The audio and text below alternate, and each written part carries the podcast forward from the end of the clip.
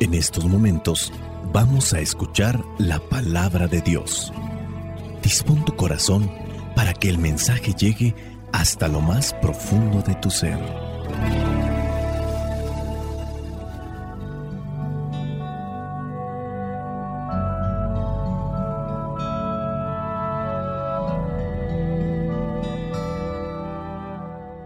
El Evangelio que la iglesia nos presenta para el día de hoy corresponde a Mateo capítulo 21, versículos del 28 al 32.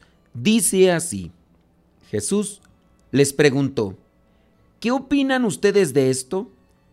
Un hombre tenía dos hijos y le dijo a uno de ellos, Hijo, ve hoy a trabajar a mi viñedo.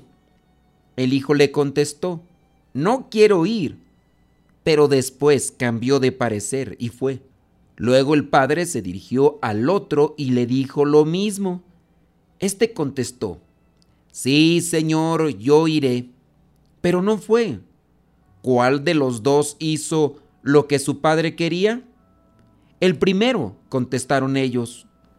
Y Jesús les dijo, Les aseguro que los que cobran impuestos para Roma y las prostitutas entrarán antes que ustedes en el reino de los cielos, porque Juan el Bautista vino a enseñarles el camino de la justicia, y ustedes no le creyeron. En cambio, esos cobradores de impuestos y esas prostitutas sí le creyeron. Pero ustedes, aunque vieron todo esto, no cambiaron de aptitud para creerle. Palabra de Dios, te alabamos Señor. Escuchar tu palabra es inicio de fe Señor. Meditar tu palabra es captar tu mensaje de amor proclamar tu palabra, Señor, es estar embebido de ti. Proclamar tu palabra, Señor, es ya dar testimonio de ti, mi Dios.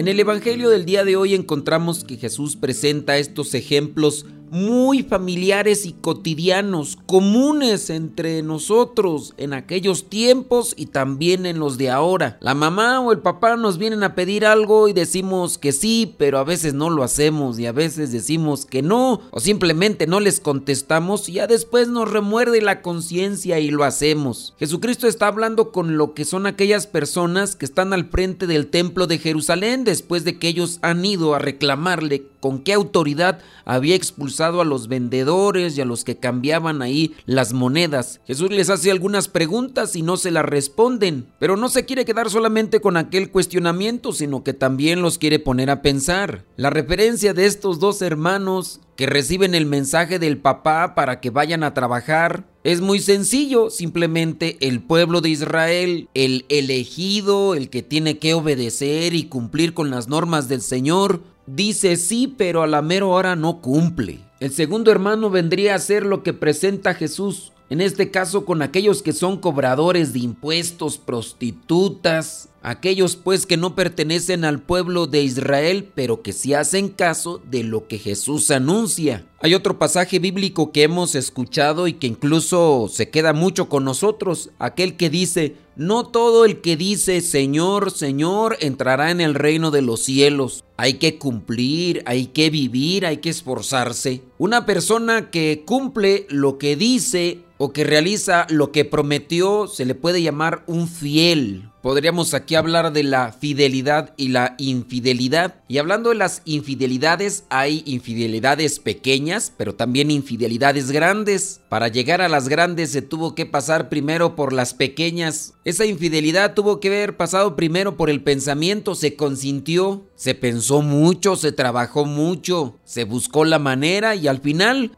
se ejecutó. No podemos decir que una infidelidad, en este caso grande, se realizó de la noche a la mañana y sin darnos cuenta. Hablar de infidelidades también es hablar de falta de madurez. La persona que no es madura no se compromete, no se responsabiliza. Por ahí una frase interesante dice, hay hombres o hay personas que crecen y hay otras que solamente alcanzan la mayoría de edad. Uno podría buscar muchas justificaciones con este joven que aparece en la parábola que dijo que sí iba a trabajar donde su papá le estaba pidiendo y que a la mera hora no fue. Quizá a lo mejor estaba resentido no pudo superar sus resentimientos, no los echó afuera, o a lo mejor estaba enojado por otra cosa. Las emociones lo dominan, lo controlan. Había dicho que sí, pero no se responsabilizó. Dentro de estas características que a veces a nosotros nos pasan y que por eso no cumplimos o que nos justificamos con ello, nos tiene que llevar a un autoconocimiento para poder emprender ese camino hacia la madurez. Cuando emprendemos ese camino del autoconocimiento, también tenemos que aceptar nuestra realidad. Hay cosas que a lo mejor a veces queremos y no están a nuestro alcance y tenemos que realizar aquello que nos toca. Todas estas características están asociadas a lo que vendría a ser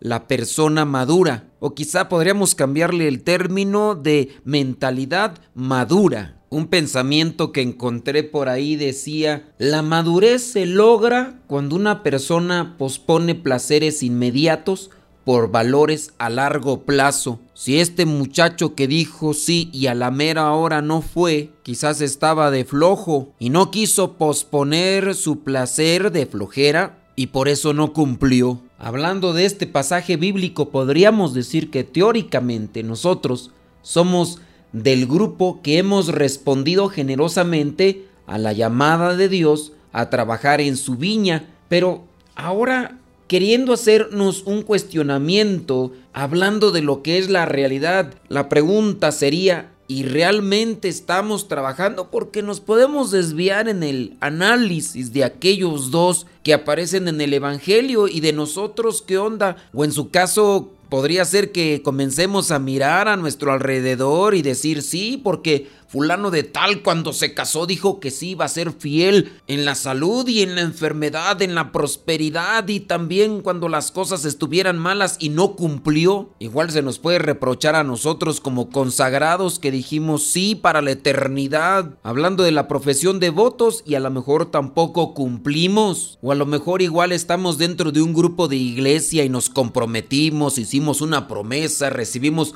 una insignia, una cruz, una medalla. Y puede ser que no estemos trabajando como si nos comprometimos a que lo haríamos. Otro cuestionamiento que pienso yo podría aquí ser efectivo es, ¿estamos atentos para que Dios nos pueda llamar a trabajar en su viña? Dios nos habla desde su palabra, Dios nos habla desde la oración, pero también Dios nos habla desde las necesidades de aquel que nos encontramos en el camino todos los días, de aquel con el que vivimos, con el que compartimos el trabajo, con el que compartimos la vida. A lo mejor Dios te invitó a trabajar con aquella persona con la que te casaste que no es muy acercado a Dios, que no ha purificado su vida, su pensamiento y allí es donde tienes que trabajar. Y no pensemos que la invitación a trabajar en la viña del Señor es solamente para los que se casan o para los que se consagran como los religiosos, como los sacerdotes o los monjes o las monjas. La invitación a trabajar en el Señor está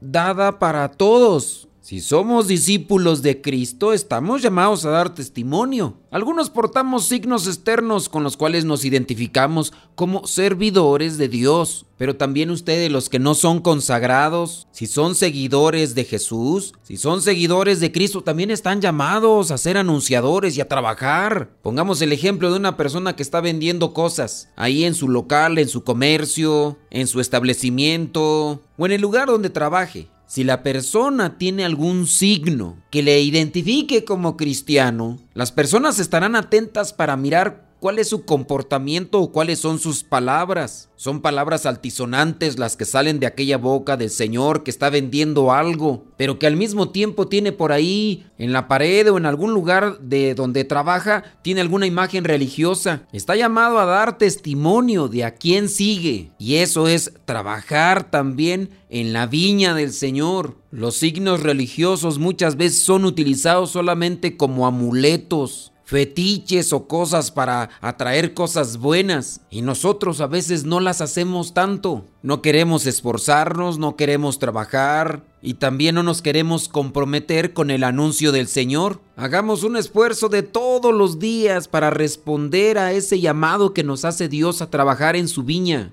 A lo mejor el día de ayer no cumplí o lo hice a medias. A lo mejor me he comprometido algunas cosas, como en el sacramento del matrimonio, en la vida consagrada. Y a lo mejor he caído en algunas infidelidades pequeñas. No siempre una infidelidad en el matrimonio tiene que estar relacionada con la cuestión sexual o sensual. La palabra fiel significa también leal. Nos comprometimos algo y lo cumplimos. Ahí estamos siendo fieles. Incluso hasta en el trabajo. A mí me contrataron para realizar este tipo de acciones. Me van a pagar tanto o eso es lo que me prometen si yo realizo el trabajo. Pero ando buscando por ahí cómo zafarme del trabajo o no realizar las cosas que me piden, eso también es infidelidad. Ya estás casado y todavía andas por ahí queriendo contactar a tu ex mandándole mensajitos y cosas así por el estilo como para queriendo ver si es chicle y pega. Con insinuaciones en un doble sentido, pues para ver qué sale. Eso ya también viene a ser una infidelidad, aunque no hayas caído en la cuestión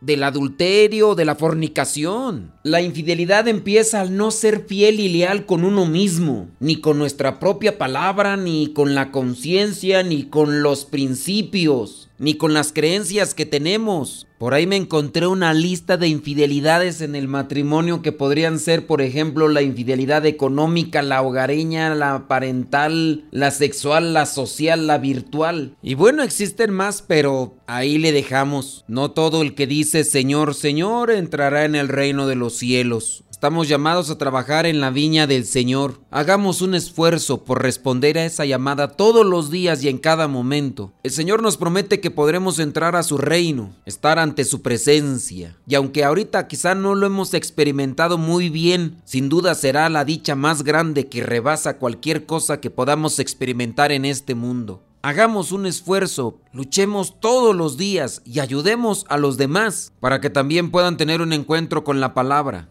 y podamos trabajar todos juntos en la viña del Señor. Soy el Padre Modesto Lule de los misioneros servidores de la palabra. La bendición de Dios Todopoderoso, Padre, Hijo y Espíritu Santo, descienda sobre cada uno de ustedes y les acompañe siempre.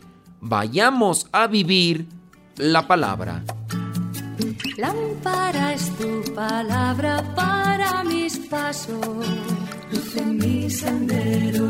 Lámpara tu palabra para mis pasos, luz en mi sendero. Luz, tu palabra es la luz. Luz, tu palabra es la luz. Yo guardaré tus justos mandamientos Dame vida según tu promesa. Lámpara es tu palabra para mis pasos, luz en mi sendero. Lámpara es tu palabra para